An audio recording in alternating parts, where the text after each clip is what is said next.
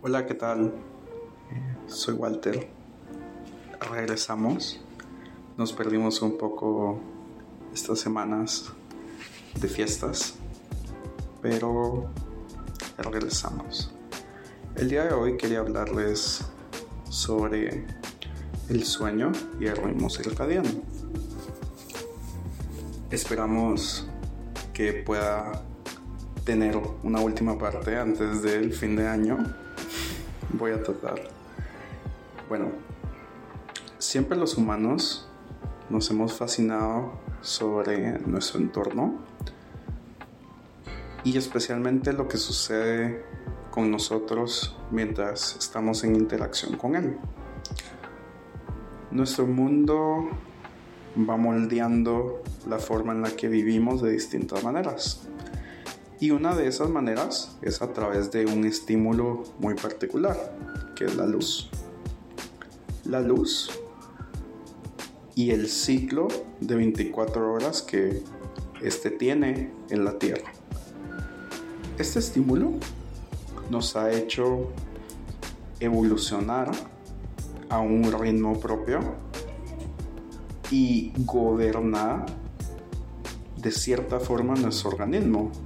Y también ha hecho que nosotros nos adaptemos a él de una forma rítmica. No solamente a, a ese ciclo, sino también a las estaciones incluso del año.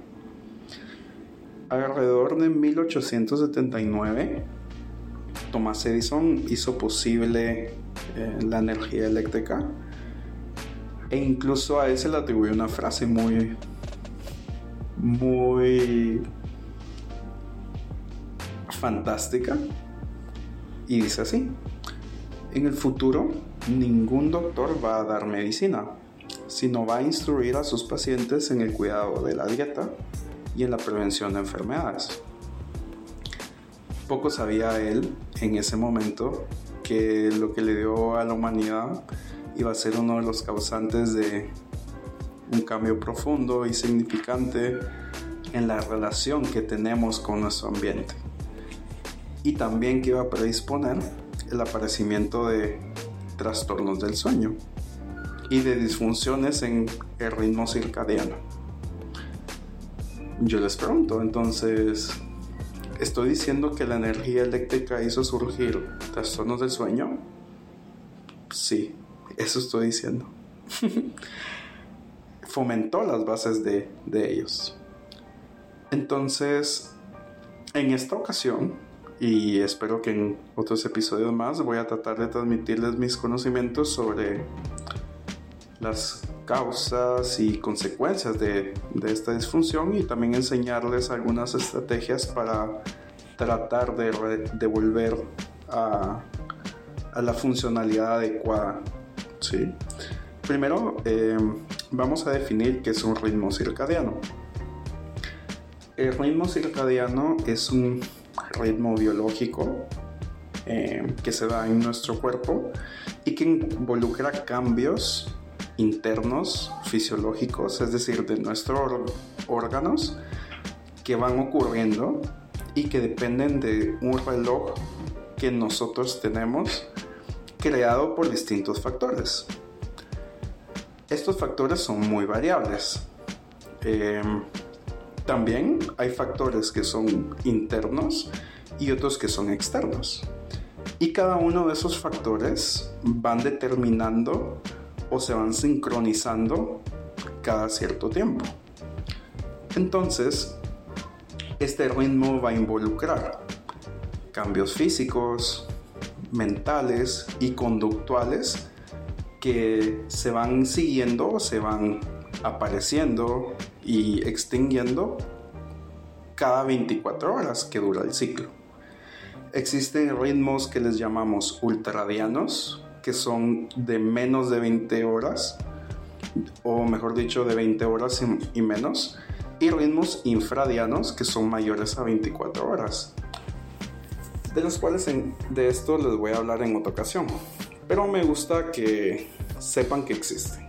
Entonces, el ritmo circadiano, para poder estar ajustándose a esas 24 horas, va a utilizar diferentes variables que lo van como acoplando. Una de esas variables, de las que yo les comentaba que pueden haber internas y externas, de las externas, que es de las mayores, de las de mayor impacto y la más importante, es la luz. Y acompañando a la luz, pues la oscuridad. Ojo aquí, ya estarán, ya estarán haciéndose la pregunta. Em, entonces la luz y la oscuridad afectan solo a nosotros? No. Afectan a casi todos los seres vivos, animales, plantas, incluso microorganismos. Uno de los ejemplos más comunes eh, que nosotros podemos saber de un ritmo circadiano relacionado a la luz es lo que hacemos todos los días y es dormir. Dormir por la noche cuando no hay luz, bueno, en teoría, y estar despiertos durante el día, también en teoría.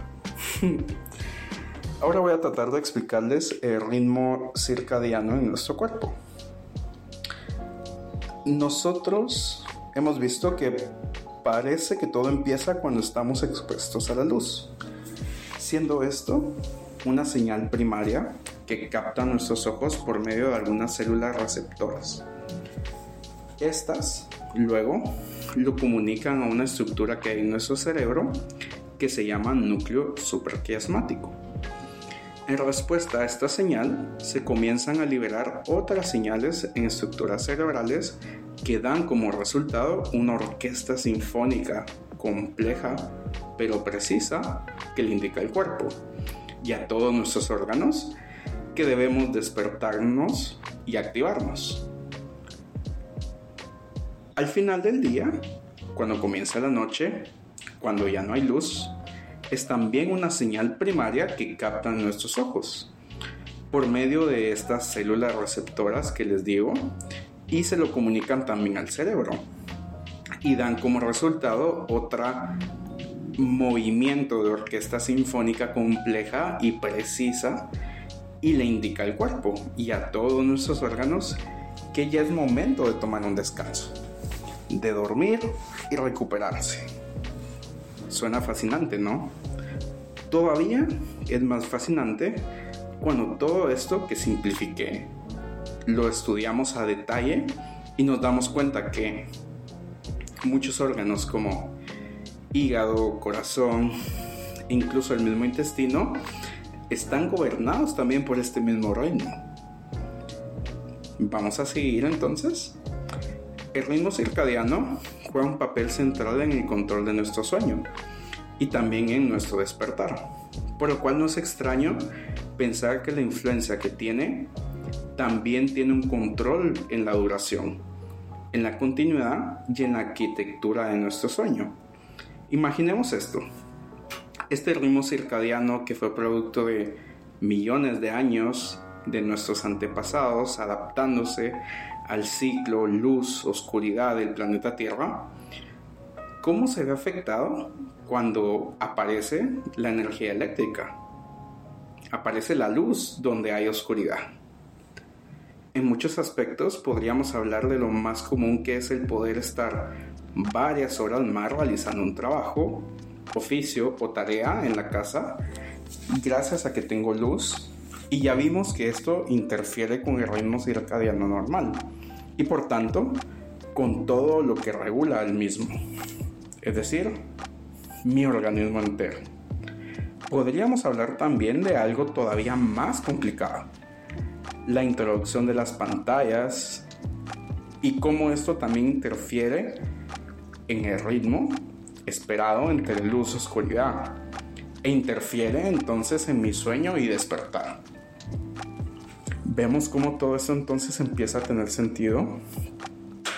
Bueno, quiero tomarme este espacio y aprovechar a darle algunas sugerencias que parecen simples pero son muy poderosas. Van guiadas en esto mismo que les platicaba y buscan reemplazar el tomar algo para dormir. Número uno. Em, esto pueden funcionar tan bien o mejor que la pastilla para dormir. Y número dos, la mejoría en el sueño que viene de seguir estas sugerencias no pueden ser inmediatas. Pueden ir apareciendo a mediano o largo plazo, pero sí es importante que tomen esto en consideración porque lo que buscamos es dormir cada vez mejor a largo plazo y no tanto algo que me funcione solo ahorita. Entonces, nuestro objetivo con estas sugerencias es poder recuperar nuestra arquitectura del sueño y que nuestro ritmo circadiano esté mejor ajustado y podamos sentir sueño cuando vamos a dormir y estar despiertos durante el día. Sugerencia número uno. Tener una hora no exacta, pero sí muy aproximada, en la cual me levanto todos los días. Tiene que volverse algo rutinario, es decir, que pase todos los días, incluso esos fines de semana o días festivos. Esto va a ayudar a que gradualmente podamos sincronizar nuestro ritmo biológico interno. Es bastante más difícil tener una hora exacta a la que vamos a dormir que una hora exacta a la que nos levantamos.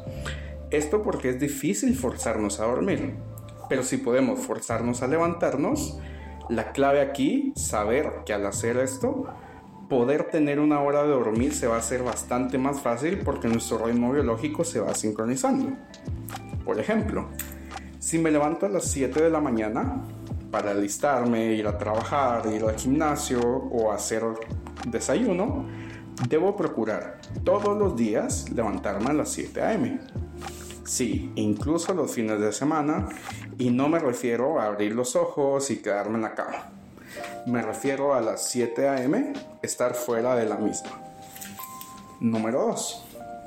La sugerencia anterior de levantarse siempre a la misma hora o lo más aproximado debe hacerse independientemente de la hora a la que dormiste el día anterior.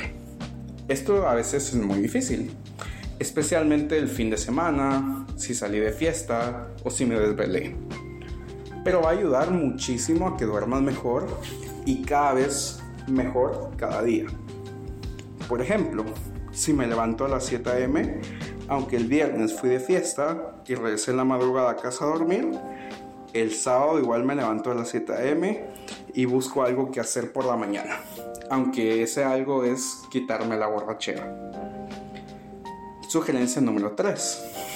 Si no has dormido bien y te sientes con ganas de dormir una siesta, claro que es tentador y comprensible, pero si tomas la siesta durante el día, tienes que saber que tu sueño por la noche va a ser peor. Esto no ayuda a que pueda sincronizarse tu ritmo biológico y que continúe desfragmentado. Descansa lo que necesites descansar durante el día, pero no duermas, no tomes una siesta. Número 4. Evita todo tipo de bebida o comida estimulante después del mediodía. Café, té con cafeína, Coca-Cola, etc. Los efectos de la cafeína pueden durar mucho tiempo y perjudican la sincronización del ritmo biológico. Número 5. Esto anterior no quiere decir que no podamos consumir cafeína, pero hay que hacerlo antes del mediodía. Esto va a minimizar el impacto que pueda tener la cafeína en tu sueño. Si pueden no tomar cafeína para nada, es incluso mejor. Número 6. Trata de hacer ejercicio todos los días ya que esto puede ayudar a que duermas mejor. Si estás cansado o muy ocupado, puedes empezar con poco, incluso 5 minutos al día, lo que puedas hacer. Trata de no hacer el ejercicio ya muy tarde, yo te diría que antes de las 2 pm, ya que esto puede hacer que estés muy estimulado al ir a dormir y que empeore tu sueño. Número 7 deja de trabajar mental o activamente al menos una hora antes de ir a la cama. Número 8. Evita ver televisión, usar la laptop o el teléfono al menos una hora antes de ir a la cama. Como platicábamos, la luz juega un papel importante en la sincronización de tu ritmo biológico y estas pantallas perpetúan la desfragmentación de tu sueño. Número 9 Trata de tener un ritual que realices antes de ir a dormir, el cual sigas todas las noches antes de acostarte. Esto puede incluir tomar una ducha caliente, leer algo ligero, escuchar algún podcast como este, o algo de música tranquila, limpiar tu rostro, lavar tus dientes, etc. Número 10. Considera aprender algún ejercicio de relajación y trata de practicarlo durante el día para que al momento de ir a dormir puedas nuevamente hacerlo y te ayude a dormir. Número 11. No utilices alcohol como una forma de relajarte antes de dormir. Si bien podría ayudar a empezar a dormir, se ha visto que el alcohol perjudica la arquitectura del sueño y genera dificultades a largo plazo y perpetúa su desfragmentación. Por último, y esto debes hacerlo por varios días antes de empezar a ver resultados satisfactorios y sus beneficios. Trata de ser consistente, de seguir esto de forma regular tanto como te sea posible si en algún momento puedes discutir los resultados que estás consiguiendo y analizar dónde tienes más debilidades y dónde tienes más fortalezas para construir un plan que te ayude a mejorar. De momento me despido de ustedes, los saludo y en el siguiente episodio seguiremos hablando del sueño. Saludos.